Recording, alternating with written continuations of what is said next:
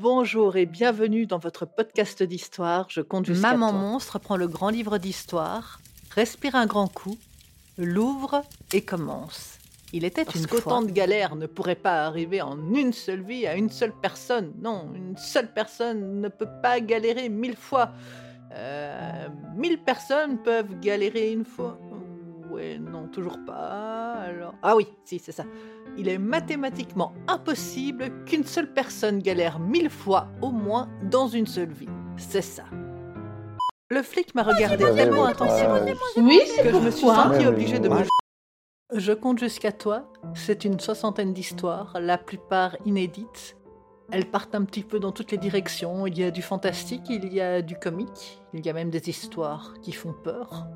C'est pour toute la famille et certaines qui sont peut-être plus à destination des grands et des adultes sont toujours présentées comme telles avant que l'histoire ne commence. C'est aussi plein d'univers différents.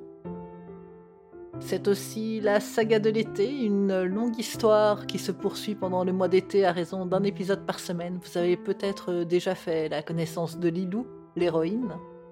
Et si ce n'est pas le cas, vous avez de la chance parce qu'il y a deux saisons à rattraper. Et croyez-moi, ça en vaut la peine.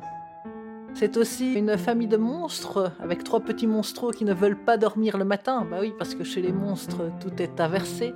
Et donc du coup, si nous, on a des histoires pour dormir la nuit, eux, ils ont des histoires du matin pour petits monstres qui ne veulent pas dormir. Et croyez-moi, éduquer des enfants monstres, c'est aussi difficile qu'éduquer des enfants humains, même si c'est différent. C'est aussi une catégorie près de voix où je mets en son les histoires d'autres personnes qui m'ont gentiment confiées. C'est un podcast où j'accueille régulièrement euh, d'autres personnes euh, qui font les voix de mes personnages. Et c'est un univers très très riche que j'espère vraiment pouvoir euh, partager avec un maximum de personnes. Et c'est aussi beaucoup d'amour pour les histoires, beaucoup d'amour pour les personnages et l'envie de faire rêver un maximum de gens. Alors si vous ne connaissez pas, venez nous découvrir et puis sinon, euh, venez quand même.